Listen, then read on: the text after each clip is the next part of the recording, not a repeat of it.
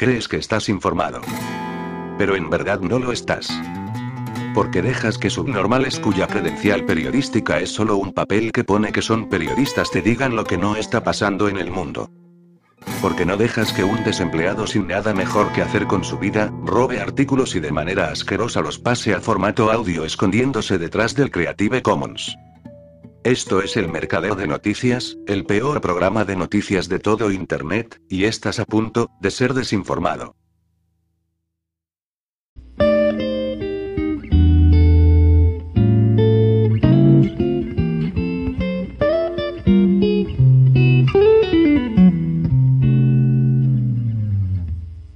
Las calles están plagadas de extraños seres que caminan con un trapo en la cara obstruyendo sus vías respiratorias, y dificultando de manera voluntaria el normal funcionamiento de sus propias funciones vitales. Los centros de vacunación se encuentran desbordados por una ingente masa de borregos que hacen cola para que les inoculen un fármaco experimental carente de prescripción médica, sin previo análisis clínico, y de cuyos efectos adversos nadie se hace responsable.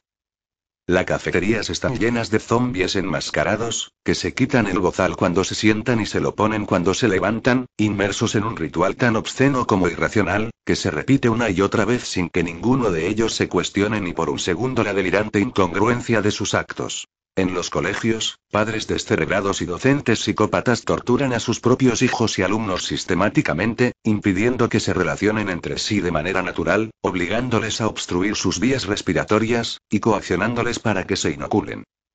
Las ciudades, pueblos y villas han sido tomadas por un auténtico ejército de subnormales, ataviados con sus bozales, la mayoría de ellos inoculados, y los que no, esperando su turno impacientes para la inyección.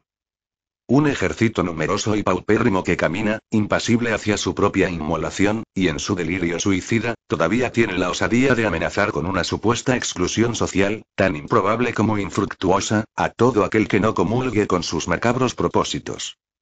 Ellos son la consecuencia y el resultado inequívoco de los planes de adoctrinamiento y lavado de cerebro masivo, implementados a través de colegios, institutos, universidades, prensa, radio, televisión y demás instrumentos diseñados para tal fin y por eso es una suerte no formar parte de ese infausto ejército y un verdadero honor pertenecer a la guerrilla de los desobedientes, los despiertos y los disidentes, los que nunca, bajo ningún concepto o circunstancia dejaremos que sustituyan nuestro ad natural por ese experimento de dudosa composición y procedencia.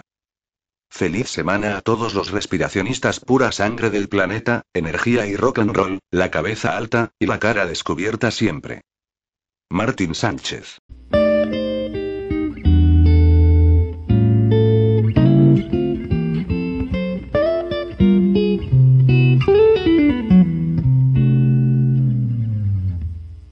Hay muchos estudios que demuestran que la vitamina D impide desarrollar el COVID de forma grave. Ahora piense. La vitamina D se obtiene del sol, saliendo a la calle. Sin embargo, ¿qué nos recomendó la OMS, los expertos pagados por la Big Pharma y todos nuestros políticos y periodistas? Confínate, no salgas a la calle, no tomes el sol. Los estudios muestran que una campaña agresiva de la accesible y barata vitamina D podría haber evitado casi todas las muertes por COVID y haber hecho innecesaria ninguna vacuna. Multitud de estudios silenciados por la OMS y por los expertos de la OMS, laboratorios, FMA, CDC, EMA y otras instituciones compradas también por la Big Pharma, demuestran que hay 14 veces más probabilidades de morir de COVID-19 con deficiencia de vitamina D. Los niveles de la mayoría de las personas están por debajo de los 30, se debe tener 50 o más, y muchos se acercan a cero, especialmente entre ancianos. Es más que criminal que 20 meses después de empezar la pandemia no haya habido una campaña mundial que ordene a los gobiernos y a los médicos de atención primaria para complementar los niveles de vitamina D de toda la población. Piensen los numerosos beneficios de la vitamina D, desde un sistema inmunológico más saludable y huesos más fuertes hasta un menor riesgo de ataque cardíaco y cáncer, en contraposición a los daños causados por confinamientos, mascarillas y falsas vacunas que están usando para eternizar este virus. ¿Por qué diablos la vitamina D no se convirtió en la nueva vacuna cuando brinda más protección contra el virus que cualquier otra sustancia? La principal causa de muerte por COVID proviene de una tormenta de citoquinas cuando el sistema inmunológico libera demasiadas citoquinas tóxicas como parte de la respuesta inflamatoria al virus. La vitamina D es el regulador clave a esas células, y una tormenta de citoquinas es el resultado de una deficiencia de vitamina D. Los estudios han demostrado que casi todas las personas hospitalizadas con niveles bajos de vitamina D, pero que recibieron la forma activa de la vitamina D, no progresaron a la UCI a partir de entonces y se curaron. Fuente. www.teglaz. Astillasterealidad.blogspot.com web link.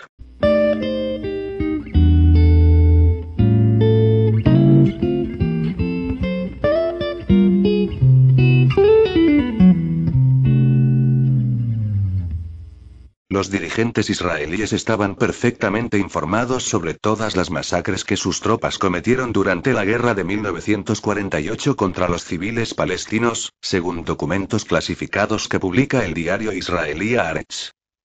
La crueldad, las masacres y el terrorismo israelí que dieron origen al establecimiento del Estado de Israel el año 1948, es revelada por los propios historiadores israelíes. El tiempo se ha encargado de descubrir una horrenda historia de crímenes, robos, saqueos, limpieza étnica y un sinfín de vergonzosos actos planificados para vaciar Palestina de sus históricos habitantes y apropiarse de sus tierras, propiedades y bienes. Esa conflagración supuso la creación del Estado judío tras la derrota árabe y la expulsión de cientos de miles de palestinos de sus hogares. Las actas registradas durante las reuniones del gabinete en 1948 no dejan lugar a dudas. Los dirigentes de Israel sabían en tiempo real sobre los sangrientos eventos que acompañaron la conquista de las aldeas árabes, resalta el diario Haaretz. Según los informes, el entonces ministro Aim Moshe Shapira aseguró que todos los fundamentos morales de Israel fueron debilitados por tales actos, mientras su colega del gabinete Aaron Zisling relató que había pasado una noche sin dormir. Varios funcionarios exigieron una investigación, pero el primer ministro David Ben Gurion fue evasivo, subrayó la publicación. Aretz aseguró basado en los documentos que las masacres tuvieron como objetivo a palestinos indefensos, ancianos, mujeres y niños. En apenas 30 horas, decenas de pueblos árabes fueron ocupados en el norte, y miles de personas fueron desplazados de sus hogares, aunque la mayoría no participó en el conflicto. Como ejemplo de los crímenes citó el caso de la masacre ejecutada en julio de 1948 por las fuerzas israelíes en el poblado de Alrina, donde fueron asesinadas 14 personas. Otro hecho similar ocurrió en la aldea de Alburg, sobre cuyas ruinas se estableció la colonia judía de Modin. El periódico también reveló nuevas evidencias sobre la matanza de 35 personas en la localidad de Ula efectuada por miembros del grupo terrorista Irgun, dirigido por Benajen Begin, quien luego fue primer ministro de Israel. El reportaje indica que el grupo incluía ancianos y niños, quienes fueron obligados a cavar un hoyo y luego tiroteados a quemarropa.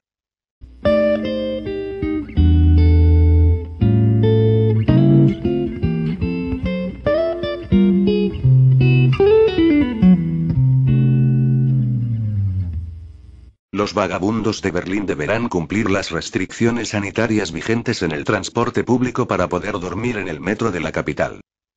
En caso de no poder acreditar un estatus 3G, por las siglas de Geimpft, Gemessen, Getestet, que significa en alemán vacunados, sanados o con test negativo, los revisores de la empresa de transportes BVG podrán expulsarles de los andenes. El miércoles se ampliaron las restricciones sanitarias que impiden el uso del transporte público a quienes no estén inmunizados o cuenten con un test positivo del día. Las prohibiciones se aplican también a los andenes del metro y el tren de cercanías de la capital alemana. Con temperaturas alrededor de cero durante el día, el metro es uno de los pocos refugios a los que los vagabundos y mendigos pueden acceder hasta la noche. La novedad desató una oleada de críticas contra el gobierno de Berlín, compuesto por socialdemócratas, verdes y reformistas.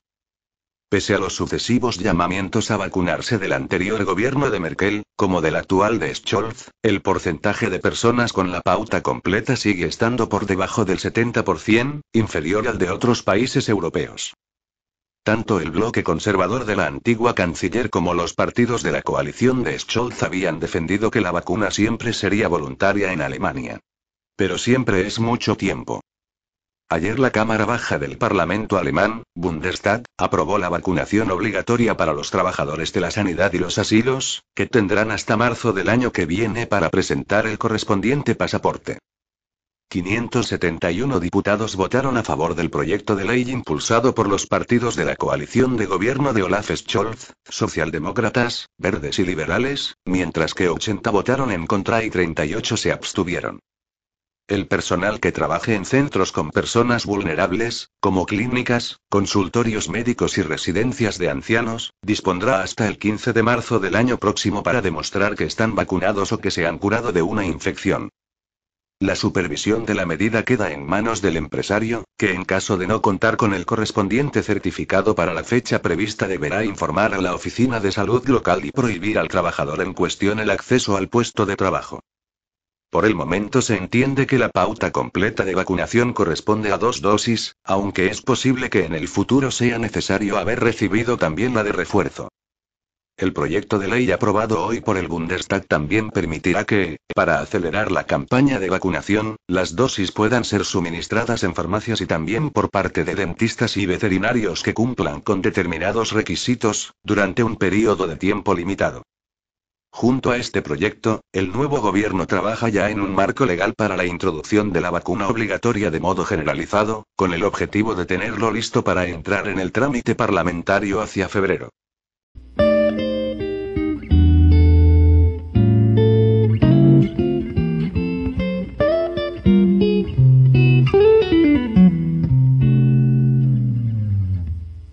La fuerza y profundidad de la oposición popular a la introducción de los pasaportes de vacunas en Rusia es cada vez mayor. No se trata solo de reacciones en las redes sociales, sino, lo que es mucho más importante, en la vida real y cotidiana. Las muestras de rechazo a los pasaportes de vacunas no remiten. Se habla mucho de la reacción política de los diputados comunistas, pero solo refleja la posición de la población. Dos ejemplos para ilustrar un fenómeno de rechazo, cada vez más extendido. En Barnaul, el centro administrativo de la región de Altai, los centros comerciales han decidido por su cuenta, enfrentarse abiertamente al decreto del gobernador local, no comprobar los pasaportes de vacunas, no solo en la entrada, sino tampoco en las tiendas de los centros en cualquier comercio. No solo lo hacen de facto, sino que además lo exhiben y así lo afirman con carteles anunciadores. En Moscú, el rector de la Universidad de Ciencias Técnicas de Baumanka, una de las más renombradas de Rusia, ha introducido los pasaportes de vacunas para los estudiantes como si fuera un signo de progresismo. El Ministerio de Investigación no quiso asumir la responsabilidad de una medida tan impopular y el 2 de noviembre aprobó un decreto en el que ordenaba a los directores de los centros de enseñanza superior que utilizaran las recomendaciones de Rospotrebnadzor, que no son actos normativos, para decidir por sí mismos cómo luchar contra el coronavirus. Los estudiantes de Baumanka consideraron que los pasaportes de vacunas atentaban contra su dignidad y se rebelaron contra ellos. La revuelta incluyó tanto a los estudiantes vacunados como a los no vacunados. La semana pasada, tras una reunión con padres y alumnos, el rector prometió anular la segregación de los estudiantes en función de los pasaportes de vacunas y permitir el acceso de todos a la enseñanza superior. El Conservatorio de Música, que también tuvo esa tentación, la anuló aún más rápidamente. Pero lo destacable es que la reacción de profesores y alumnos fue decisiva. En Rusia la introducción de los pasaportes de vacunas solo la podrá hacer el gobierno por la fuerza. Entonces hay que mirar arriba porque se trata de una medida puramente política. Putin actúa según su costumbre. Su discurso se ha vuelto muy cauto. Se ha reunido con los miembros del Consejo de Derechos Humanos, que se preocupan por los detalles técnicos de la medida, sin cuestionarla en absoluto. La posición de Putin es parecida. Debemos ser muy cuidadosos a la hora de adoptar estas decisiones. Antes de adoptar restricciones en el uso de los medios de transporte, tenemos que entender a qué conducirá esto. Y comprobar si el sistema de transporte está preparado, para no limitar los derechos de la gente, pero al mismo tiempo garantizar la seguridad y proteger la salud de estas personas, que tanto nos preocupan, ha dicho Putin para no decir nada. Restringir el acceso a los transportes sin vulnerar los derechos de las personas es imposible. Imponer pasaportes de vacunas para acceder a los espacios públicos es, en sí misma, una segregación y, por lo tanto, una vulneración de los derechos de las personas, que absolutamente nada puede justificar. Putin en estado puro. Su cautela es un síntoma de que en el Kremlin no las tienen todas consigo, sobre todo por la rotunda oposición popular.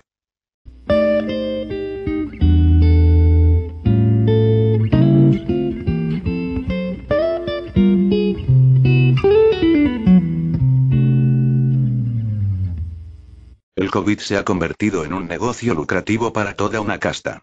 El hecho de que en una sociedad capitalista siempre haya personas que se beneficien de una desgracia es banal, pero se vuelve problemático cuando la duración oficial de la crisis depende de sus decisiones. La agencia de noticias rusa Regnum, que no se financia desde el extranjero, es la única que está planteando la cuestión, junto con el Partido Comunista de la Federación Rusa. Ambos han llevado al debate público la cuestión, discretamente ignorada, del interés, no solo en términos de poder sino también en términos económicos, de quienes han decidido estirar la pandemia, las vacunas y las restricciones en Rusia.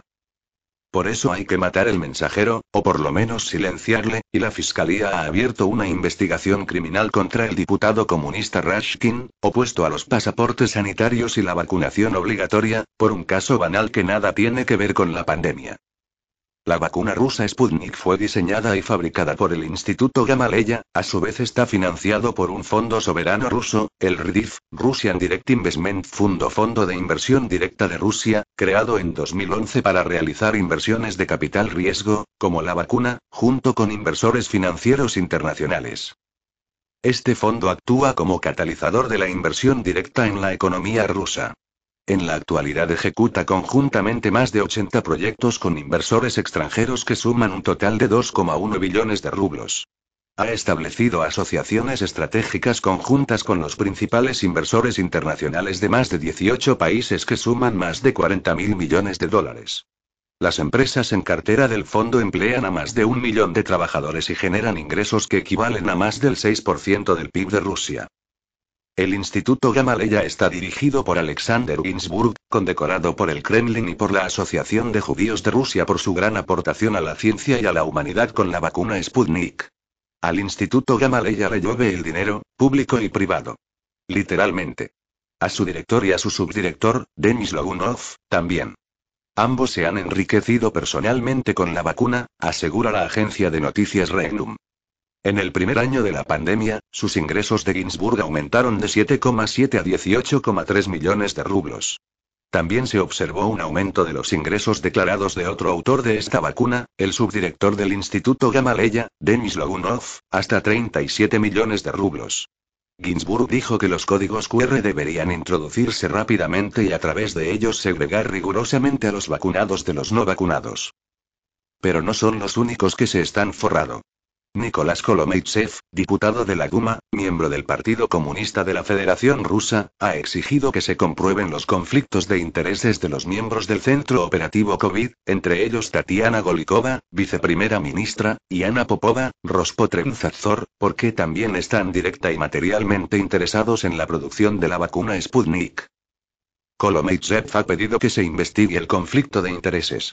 Hemos sabido que Ana Popova, la directora de Rospotrebnadzor, es coautora de la patente de una de las vacunas, para la que también da permiso de uso, por lo que puede influir en los pedidos públicos y los autores de la patente reciben el 30% de estos pedidos públicos y también nos hemos enterado de que uno de los familiares del director del centro operativo, Tatiana Golikova, viceprimera ministra, es uno de los directores de la fábrica que elabora una de las vacunas más extendidas. El presidente de la Duma, V. Volodin, pidió que se debatiera la cuestión, y el gobierno y el primer vicepresidente del partido Rusia Unida en la asamblea, A. Zukov, reaccionó inmediatamente, en un claro ataque de pánico. Niegan cualquier conflicto de intereses, pero no desmienten la titularidad de las patentes, ni el interés de los familiares cercanos de quienes dirigen la pandemia y la vacunación. Al final, la Duma no se ha arriesgado a pedir al gobierno los documentos sobre el conflicto de intereses de Golikova y Popova, por lo que la desconfianza de la población hacia la pandemia y las vacunas, que ya era muy importante en Rusia, crece por momentos. Ana Popova, que aparece en la foto de portada, es directora del Rospotrebnadzor, el Servicio Federal de Protección de los Derechos de los Consumidores y el Bienestar Humano.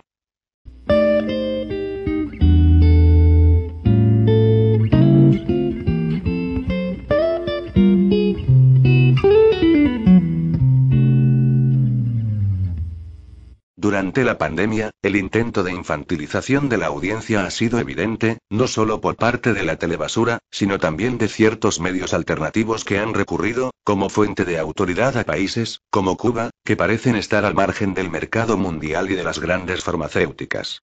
Los oportunistas carecen de argumentos propios y recurren a las políticas implementadas por algunos gobiernos, Cuba, Venezuela, quizá incluso China, que toman como referencia. Lo que los gobiernos de esos países digan es correcto porque no procede de las multinacionales farmacéuticas sino de una autoridad pública que, además, goza de cierto prestigio internacional y carece de intereses económicos lucrativos. Los argumentos de los oportunistas no se caracterizan por su sofisticación precisamente. La política sanitaria implementada por gobiernos, como el español, es correcta porque en países como Cuba, han procedido de la misma manera, o parecida. Luego la pandemia no es un asunto político. Está por encima del tipo de régimen o de las clases sociales. Lo mismo cabe decir de las vacunas, que en los países capitalistas pueden sembrar desconfianza, mientras que en Cuba no hay antivacunas. En un caso, son una mercancía cuya venta genera importantes beneficios privados, mientras que en Cuba se administran para proteger a la población de un virus y no se lucra ninguna empresa privada. Seguimos, pues, en la dicotomía entre lo público, Estado, y la sociedad civil, el universo de los intereses privados egoístas, es decir, en una dicotomía de hace 200 años que ya no existe. Un esquema tan cutre corre paralelo con la aplicación de la ciencia a la industria, olvidando la aplicación de la industria a la ciencia, seguida de la privatización de ámbitos que hasta ahora eran característicos del saber, como las universidades. Sin embargo, hoy la ciencia y el conocimiento no están solo ni principalmente en las universidades, sino en las empresas, en general, y en las emergentes, en particular. Bajo el nombre de institutos y laboratorios lo que hay son acciones, capitales, mercados, patentes y libros de contabilidad. Ocurre en la mayor parte de los países del mundo y también en Cuba. Hoy los científicos innovan en empresas capitalistas, punteras en I+D, financiadas por capital riesgo y fondos de inversión, que a su vez han dado lugar a bolsas de valores características, como el Nasdaq. Del mismo modo, las instituciones de la biotecnología cubana no son solo centros científicos, sino empresas y organizaciones económicas como BioCuba Pharma, creada por un decreto del gobierno en 2012, que cubre la mitad de las actividades de investigación cubanas. La ciencia también crea cierto tipo de mercancías, no en el sentido exacto en el que las definió Marx, sino en el de que la ciencia es rentable porque vende productos en el mercado, como las patentes, que tienen un precio, pagan sueldos y generan beneficios. Hoy la farmacia y las empresas de biotecnología producen para un mercado mundial, lo cual también ocurre en el caso cubano, donde tienen que competir con los grandes monopolios, en unas condiciones muy desfavorables, como consecuencia del bloqueo económico imperialista y el hundimiento en 1990 de sus socios socialistas. A pesar de ello, Cuba no solo es uno de los pocos países del mundo que no solo ha sido capaz de fabricar una vacuna, sino cinco. Es evidente, pues, que Cuba es uno de los países cabeceros en biotecnología, farmacia y medicina, lo cual es consecuencia de una poderosa industria que tiene características propias, como Incubio, donde lo público está estrechamente ligado a la economía, a lo privado. Las empresas cubanas no solo producen medicamentos para su propia población, sino para el mercado mundial. Exporta 20 veces más vacunas de las que destina a satisfacer su demanda doméstica. Es una característica común de las empresas emergentes. En el mercado mundial, que es capitalista, hay una superproducción de mercancías tradicionales, como el textil. Hay países, como China, que son capaces por sí solos de abastecer la demanda mundial. Para lo único que no hay superproducción es para los productos innovadores y de alta tecnología, como los fármacos, los medicamentos y las vacunas. La naturaleza no le ha dado casi nada a Cuba. Lo que tiene se lo debe a la revolución de 1959. Se lo ha ganado con su esfuerzo, lo ha levantado con sus manos y ha superado el período especial gracias a una nueva política económica que ha puesto el acento en la tecnología y, sobre todo, en la biotecnología, con grandes empresas capitalistas, como Biocuba Pharma, que ese es el principal grupo empresarial del sector biofarmacéutico asterisco. El holding está compuesto por más de 30 instituciones en las que trabajan 10.000 especialistas, en centros repartidos por Cuba y otros países que fabrican 141 medicamentos que luego se exportan a más de 50 países. Las exportaciones cubanas de alta tecnología han estado creciendo a más de un 30% anual desde el cambio de siglo, un ritmo vertiginoso a pesar de la competencia con las grandes farmacéuticas. Cuba no puede exportar materias primas porque no las tiene. La única manera de saldar el déficit de la balanza de pagos corriente es vendiendo mercancías de alta tecnología y para lograrlo tiene que fabricar a gran escala, mucho más allá de su mercado doméstico. El gobierno cubano es, pues, uno de los más interesados en sostener todas y cada una de las pamplinas de la pandemia, porque en el futuro le aguarda un bocado gigantesco del mercado mundial con el que pagará muchas facturas.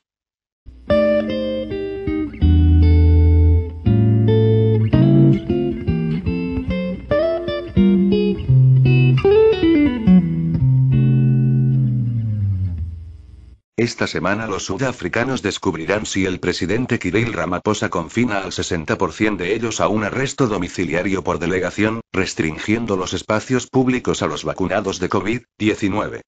Se trata de una decisión tensa, que enfrenta a los aterradores poderes de la gran farmacia y a la nueva clase de científicos guerreros con la realidad africana. También corre el riesgo de desencadenar una de las guerras de vacunas más amargas.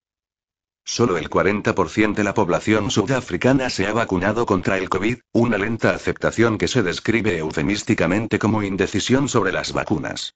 Es todo lo contrario. Es un rechazo furibundo. Hay una serie de razones por las que es tan difícil conseguir que los sudafricanos acepten el unjobu, la inyección. La pésima gestión técnica del brote, el escepticismo que prevalece hacia la ciencia, la desconfianza hacia el gobierno y la aprensión generalizada de los pobres y marginados de que, en el mejor de los casos, se trata de otra forma de represión y, en el peor, de brujería. Es una mezcla peligrosa en un país que ya se encuentra en un estado de gran inestabilidad política, social y económica. Al igual que en el resto del mundo, las estimaciones epidemiológicas sudafricanas sobre el número de víctimas mortales al principio del brote de coronavirus rozaban la fantasía. Las predicciones iniciales eran de entre 87.000 y 350.000 víctimas mortales en la primera fase. Hubo 103. Dos años más tarde, con el virus en retirada, las muertes atribuidas a COVID, pero en ningún caso garantizadas, solo empiezan a rozar las estimaciones iniciales más bajas. Sin embargo, el gobierno sudafricano impuso uno de los confinamientos más largos y severos, con el apoyo de unos medios de comunicación nacionales y sociales enfervorizados. La decisión ha resultado inapropiada por su naturaleza, prematura por su calendario y catastrófica por su impacto. En un país en el que muchos dependen de salarios de subsistencia diarios o semanales, el repentino cese de la actividad económica causó estragos entre los pobres y los autónomos. Un Estado fallido fue incapaz de cumplir su promesa de subsidios, vigilancia responsable o contención efectiva. Los primeros subsidios a particulares o pequeñas empresas tardaron más de un año en llegar. E incluso entonces fueron erráticos, propensos a la corrupción, inadecuados y, según muchos informes atestiguados, distribuidos con un sesgo racial. Casi una cuarta parte de las pequeñas empresas se han ido al garete y el desempleo se ha disparado. Todo un sector de la población fue criminalizado de hecho. En los primeros cuatro meses del brote, 230.000 ciudadanos, el 0,4% de la población, fueron acusados de infringir el reglamento de desastres por romper las restricciones, 311 de ellos policías. Todos los cargos fueron retirados posteriormente. El sistema de justicia penal simplemente no pudo hacer frente a la situación. Por cada infección declarada hasta finales de junio del año pasado, se detuvo a siete ciudadanos por infringir la normativa. Por cada 100 infecciones, se detuvo a un policía. Y por cada 1.200 infecciones hubo una solicitud urgente del Tribunal Superior. Siete personas murieron a causa de la aplicación de la normativa con mano dura. Cuando dos médicos que trabajaban en un hospital público fueron internados a la fuerza en uno de los campamentos rurales de aislamiento improvisados del Estado, el Tribunal Superior ordenó que se les permitiera autoaislarse en casa. Aceptó la declaración de los médicos de que tenían más posibilidades de morir por las condiciones de encarcelamiento que por el virus. No es de extrañar, pues, que la población en general, y en particular los pobres, se fueran al monte. El consumo del crucial retroviral contra el visida cayó del 95% al 30%. La medicación contra la malaria siguió el mismo camino. La asistencia a las pruebas de detección de la tuberculosis se redujo en dos tercios, mientras que las consultas con los médicos de cabecera disminuyeron en un 60% y decenas de miles de procedimientos quirúrgicos urgentes se pospusieron por los pacientes con coronavirus que nunca llegaron. La adquisición de emergencia de equipos personales, mientras tanto, abrió la puerta a la corrupción que acecha en todos los intersticios del Estado. El heredero del presidente Ramaphosa ha dimitido. Una agencia estatal de investigación le acusa de dirigir una cuenta de equipos de protección personal de 350 millones de rands, 16,6 millones de libras, a sus amigos. El Departamento de Sanidad de Gauten, corazón industrial de la nación, está envuelto en una investigación por fraude de 560 millones de rands, 26,5 millones de libras. La denunciante fue asesinada a los pocos días de iniciarse la investigación. La pregunta de si el presidente Ramaphosa, un hombre decente, está presidiendo un partido en el poder en medio de un Robert Kennedy contra la mafia ha sido al menos definitivamente respondida. Al mismo tiempo, una administración pública ya peligrosamente comprometida por el clientelismo, la corrupción, la incompetencia y el despido de personal clave de raza blanca por razones de discriminación positiva, entró en un largo receso. Dos años más tarde todavía no ha regresado como es debido. La aplicación de las normas de concesión de licencias de tráfico también ha estado en suspenso durante 18 meses, mientras 500.000 permisos de conducir esperan su autorización. No se pueden cerrar fincas, ni completar las investigaciones forenses, ni perseguir los delitos, incluidos los culpables del llamado proyecto de captura del Estado del expresidente Jacob Zuma, ni transferir propiedades. Más de medio millón de escolares no han vuelto a la escuela. En cuanto a la carga de este fracaso en la prestación de servicios, la han soportado de forma desproporcionada los pobres, principalmente negros, pero cada vez más también los ciudadanos blancos, a juzgar por los mendigos de las esquinas. No cabe duda de que las estrategias de contención propugnadas por los científicos belicistas sudafricanos facilitaron los disturbios de julio de este año, que se cobraron 357 vidas en un azote de saqueos, incendios provocados y violencia, y que han sido la causa directa del drástico descenso del apoyo al partido gobernante en las elecciones municipales del mes pasado. Los sudafricanos han soportado, si bien nunca han condonado, los absurdos y atrocidades de este pánico mal entendido, explotado e innecesario hasta la fecha. Los flujos y reflujos del debate mundial sobre el curso de la pandemia han sido observados intensamente aquí por la parte alfabetizada y en línea de la comunidad. Han seguido, como muchos otros en el mundo, la forma en que las arrogantes certezas científicas que encerraban al mundo se están disolviendo ante la ciencia medida y los hechos empíricos. Entienden que no se puede seguir una ciencia cuando los científicos están irremediablemente enfrentados. Son conscientes del abuso tanto del lenguaje como de las estadísticas, en particular del nuevo fenómeno de las Snatch Stats, por el que se arrebata la mortalidad por otras causas para el COVID-19, o se utiliza la trayectoria natural de un virus que expira para justificar la eficacia de un antídoto o se anexa el exceso de muertes para justificar una causa perdida.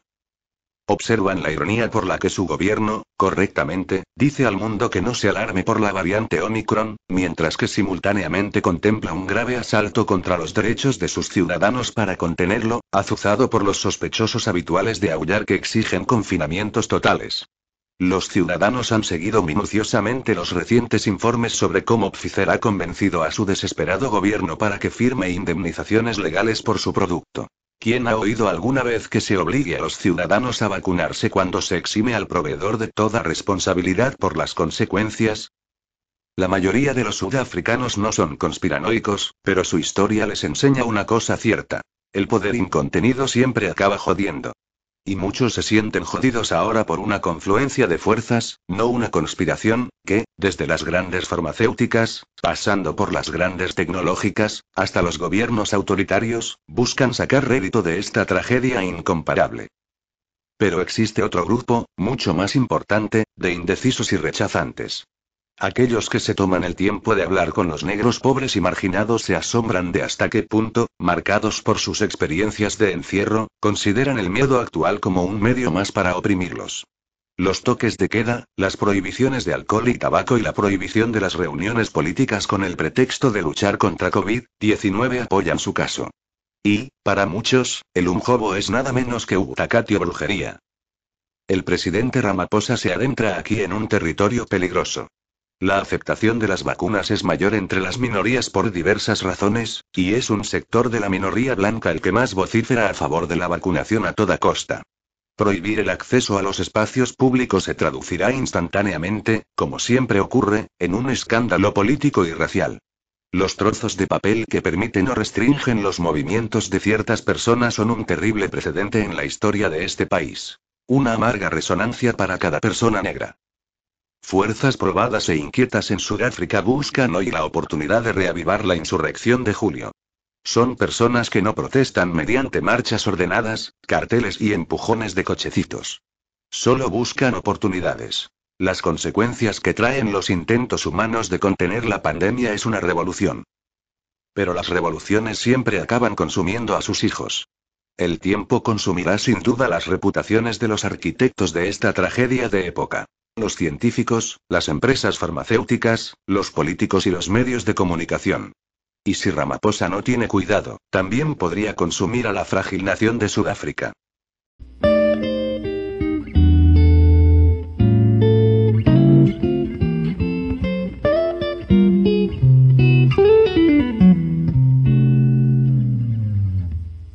Bien, esto ha sido el programa del mercadeo de noticias de día actual, barra, mms actual, barra, año actual.